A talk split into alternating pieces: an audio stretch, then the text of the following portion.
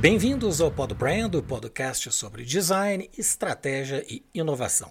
Falamos sobre esses temas com as pessoas mais incríveis do Brasil, que enxergam diferente e estão mudando o mundo para melhor, trazendo um conteúdo brilhante, inspirador e que você pode colocar em prática em sua jornada. Sou Maurício Medeiros, designer, empreendedor, entusiasta do conhecimento e autor do livro Árvore da Marca que traz um conjunto de ferramentas originais e simplifica a forma de aprender e realizar processos de branding pessoal e corporativo. Criei o podcast como forma de realizar o meu propósito, missão e visão de vida. E minha visão é bem ambiciosa: criar um impacto positivo a 100 milhões de pessoas através do meu conhecimento e experiência. O objetivo do Podbrand é que você alcance sua melhor versão. Mas antes de entrarmos no tema, peço que se inscreva em nosso canal e após o episódio clique em gostei ou não gostei. Neste episódio, vamos falar sobre sistema de gestão para empresas de design. E o convidado desta conversa é o Fernando Faria. Fundador e CEO da Pand, The Value Driven Company, consultoria de branding que nos 20 anos de atuação global se consolidou como uma das maiores empresas de design estratégico do Brasil. Formado em economia pela Universidade Federal da Bahia, teve uma carreira muito exitosa no mercado de seguros, onde nos 40 anos de trajetória foi vice-presidente de empresas seguradoras como Aliança da Bahia, Sul América, ABN Emerald e ainda presidente da IOSP Seguros. Sempre ativo e com 83 anos, é considerado pelos pares o professor na gestão dos negócios. Tendo também inovado na criação de um sistema original para a gestão de empresas de design, implementando um método que queremos conhecer melhor agora. Seu Fernando, seja muito bem-vindo. Bom dia, Maurício. Estamos aqui à sua disposição. Muito obrigado, seu Fernando. Obrigado pela aceitação do convite. Uh, entrando no tema, uma empresa de design, para ser lucrativa, entre várias outras coisas, ela precisa gerir muito bem os talentos e sua capacidade de entrega ao longo de um período. Então eu começo lhe perguntando: explique para a gente qual é o modelo do sistema que o senhor criou para gestão de projetos de design na Pand. Bem, quando eu comecei a Pand, eu procurei no mercado eh, se existia algum sistema que me permitisse gerenciar a empresa como um todo, desde a aceitação da proposta pelo cliente até a sua contabilização com o resultado. Não encontrei no não encontrei nenhum sistema. Então eu resolvi, pela minha experiência em outras empresas, principalmente na área de gestão, é desenvolver um aplicativo com essa finalidade. Assim, decorrido um bom prazo, dois anos, que foi o que eu levei, certo, para desenvolver o sistema, eu consegui uma empresa de software que gostaria também de desenvolver alguma coisa nesse sentido, e eu fui módulo a módulo, começando a desenvolver e integrando um outro até chegar na contabilidade. Bem, todo sistema ele incorre em controles e no caso dos serviços, o controle do tempo é determinante. E uma característica muito comum nos designers é uma certa informalidade na condução dos projetos. E até uma certa aversão ao controle que pode ser considerado como uma pressão em relação ao tempo e cumprimento de prazos. Aí eu lhe pergunto quais foram os principais obstáculos para a implementação do sistema e quanto tempo esse processo foi enraizado na cultura da empresa com essa implantação? É, eu acho que você disse a verdade. Realmente, os designers eles têm uma certa dificuldade em lidar com gestão dos projetos certo? É, no nosso caso, a marcação do tempo é feito automaticamente pelo sistema tão logo o job é aberto, certo? Então, não é tão preocupante para o designer fazer essa alocação, tá certo? Porque na hora que ele começa o job, o sistema começa a marcar o tempo que ele está desenvolvendo esse aplicativo, desenvolvendo esse, o projeto, e ao sair também as horas cessam de ser marcadas nesse projeto. E nessa uh, operação, nesse método, os designers se sentiram com a sua qualidade ameaçada a partir de um momento que eles passaram a ter este controle? No nosso caso, não, né? porque nós começamos a nossa empresa em 2002, em final de 2002, 2003 e 2004 a gente desenvolveu esse sistema e nós começamos com cinco pessoas. Hoje nós temos 40 pessoas e naquele tempo realmente a gente foi conscientizando as pessoas e capacitando sobre a necessidade de também se preocupar não somente em entregar e desenvolver o melhor trabalho para o cliente, também se preocupar com a rentabilidade do projeto. Porque sem resultado não dá para poder manter uma empresa viva. Certamente. Em quais áreas dentro da agência uh, o sistema Igneu atua e quais são as métricas de controle? Certamente não é somente o tempo, né, mas deve envolver a própria rentabilidade de cada projeto. É, o sistema ele opera em tempo real a qualquer momento sobre qualquer projeto. Então, o, na realidade, o sistema aloca o custo direto, que são as horas das pessoas, automaticamente. Tem o overhead, que é o custo indireto, que para cada hora direta apropriada pelo sistema, tem um custo hora de overhead que também é carregado, certo? E a qualquer momento, tanto o designer como atendimento ou como gestor do projeto pode acessar o projeto e ver como se encontra a sua rentabilidade. Porque no início do desenvolvimento de qualquer projeto, a gente acha muito importante é, uma reunião preparatória de análise de como é que vai executar esse projeto e aonde é distribuído horas.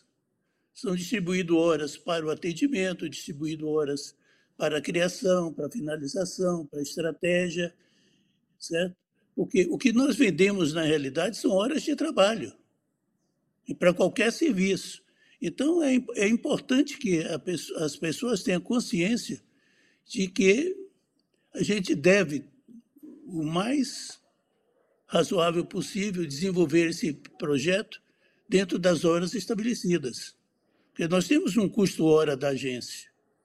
Então, como é que a gente elabora um orçamento? A gente estima quantas horas mais ou menos vamos gastar para executar o projeto, multiplica por esse custo hora e esse é o preço do projeto. Então, cabe a gente internamente fazer essa gestão e fazer o acompanhamento em tempo real. E qual é que foi o impacto no resultado da, da PAND com a implementação do sistema?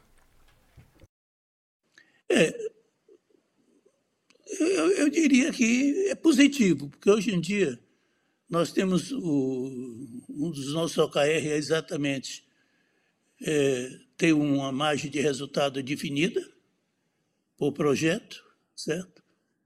E existe da parte dos designers e da estratégia ou do atendimento consciência de que a gente deve ficar mais próximo dessa, dessa margem estabelecida, tá certo?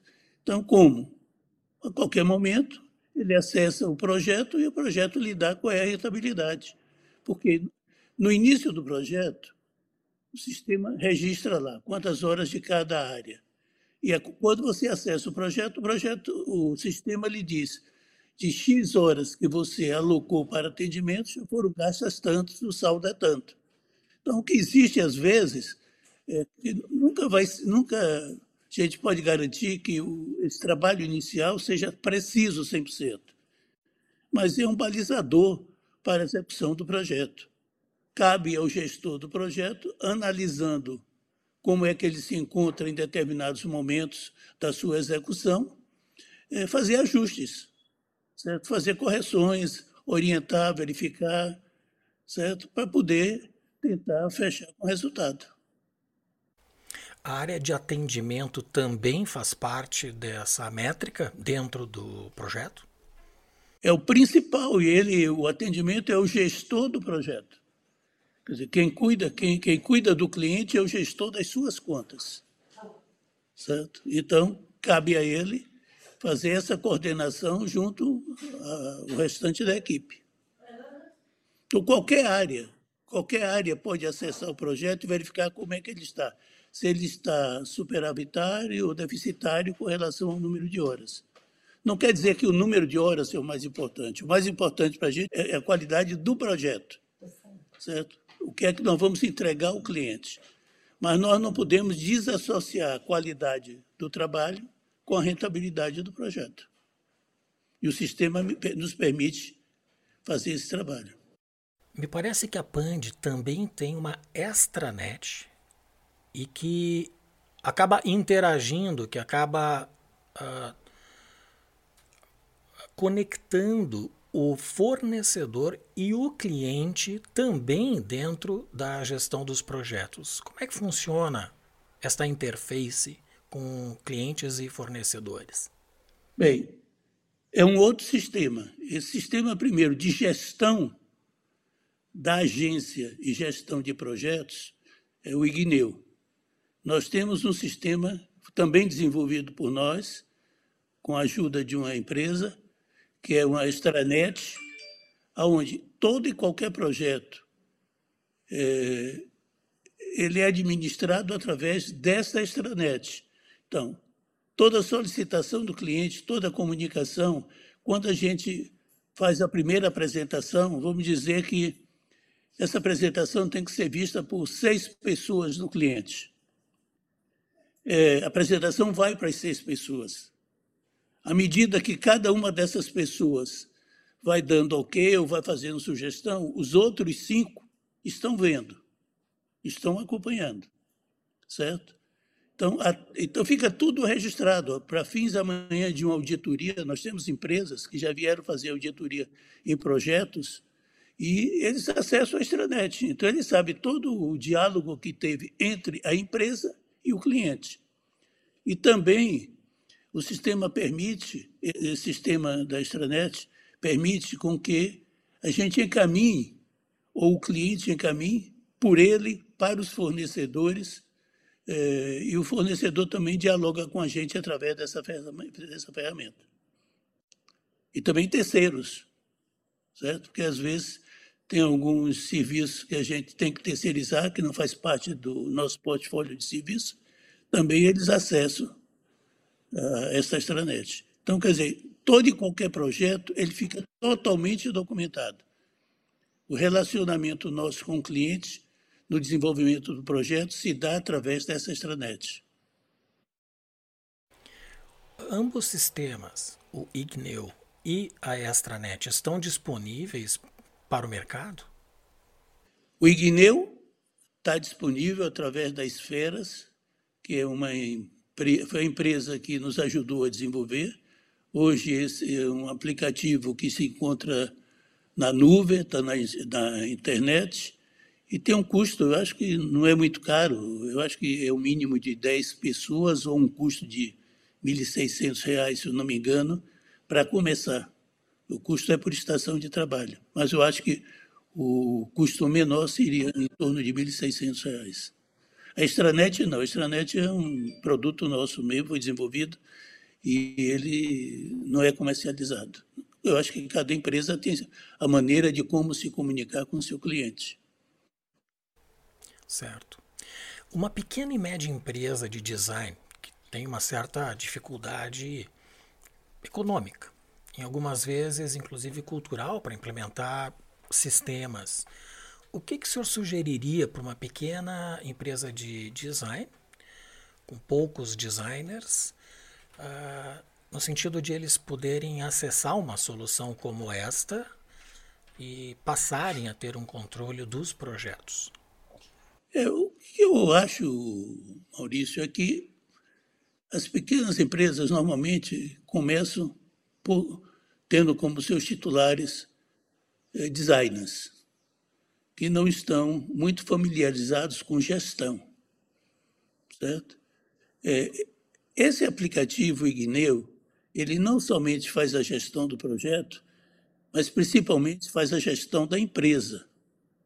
Nós trabalhamos é, sempre no final do ano, nós fazemos o orçamento com projeção de todas as despesas e receitas esperadas, com margem de rentabilidade, tudo. E, através do Igneu, a gente faz esse acompanhamento, se preciso, até diariamente. Certo? É, eu acho que para uma empresa que está começando, é, eu acho que deveria, se eles querem crescer, se preocupar com gestão, não somente com design. Porque senão eles vão ficar, pega um projeto, pega outro projeto, e não alavanca a sua empresa. Uma empresa só se alavanca se realmente tiver um trabalho de gestão bem feito. Tem objetivos traçados, metas a ser seguidas, certo?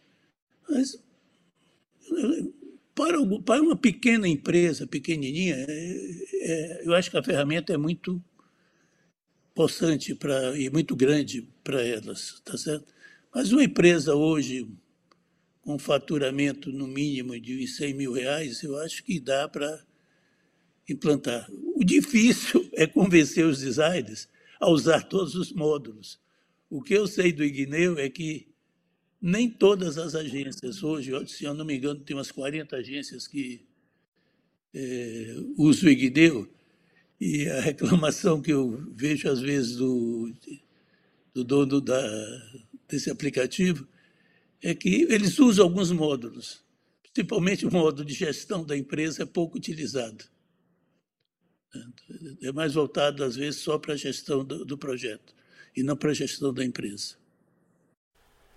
É, isso envolve uma adaptação na cultura da empresa, na forma de enxergar o negócio e, e da capacidade de planejar. Né? O sistema é, é uma ferramenta que ajuda no processo. Você, você, você identifica que no Brasil, umas 10 ou 15 empresas, tirando as internacionais, que têm uma sustentação realmente e funcionam como empresa.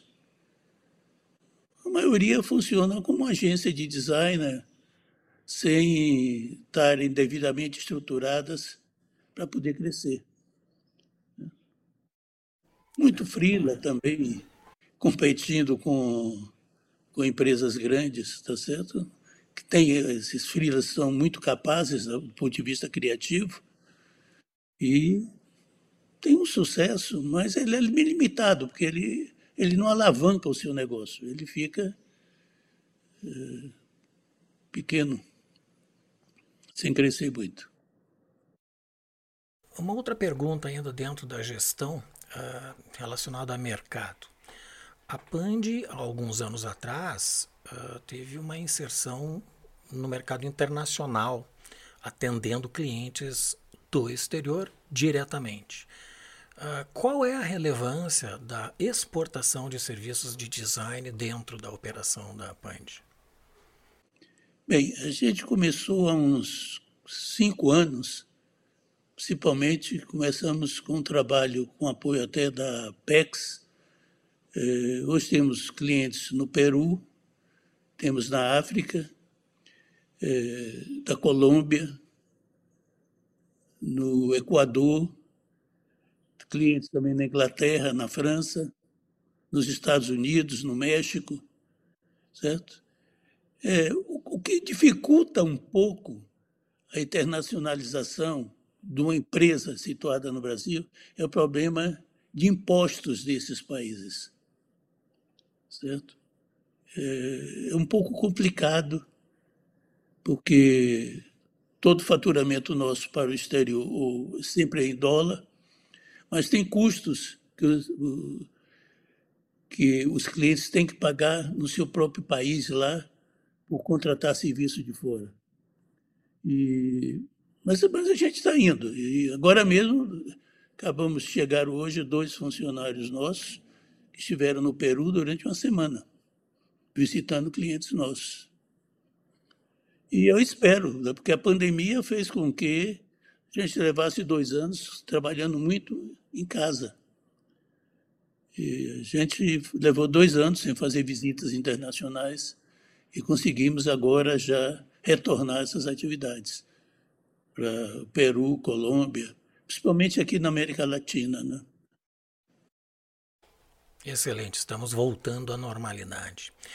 Seu Fernando, uh, nós entramos agora no momento do Pinga Fogo. São três perguntas que eu faço a todos os convidados. A primeira delas: Quais são as virtudes do empreendedor de sucesso? É, eu diria que é, primeiro, ter iniciativa e buscar oportunidades, ter capacidade de planejamento, ter liderança, correr riscos não é correr perigos, correr riscos sabendo aonde é que está indo. Estar sempre inovando e aceitar feedback da equipe. Eu acho que tem outros, mas eu considero esses os principais. O que diferencia os sonhadores dos fazedores? É sonhar menos e fazer mais. Cultivar sua curiosidade, ter uma mentalidade aberta para novos desafios e nunca desistir dos seus objetivos. E a última, o que é design? É, eu acho que design é uma ferramenta estratégica que compõe o mix de marketing e estratégia das atividades econômicas de uma empresa. Através do design, nós podemos ajudar é, na, na conceituação e desenvolvimento de produtos que vêm a alavancar economicamente a empresa.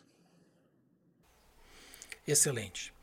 Seu Fernando, nós estamos chegando ao final. Eu gostaria ainda, antes de se despedir, que o senhor indicasse um ou mais livros que ajudem as pessoas a alcançarem sua melhor versão.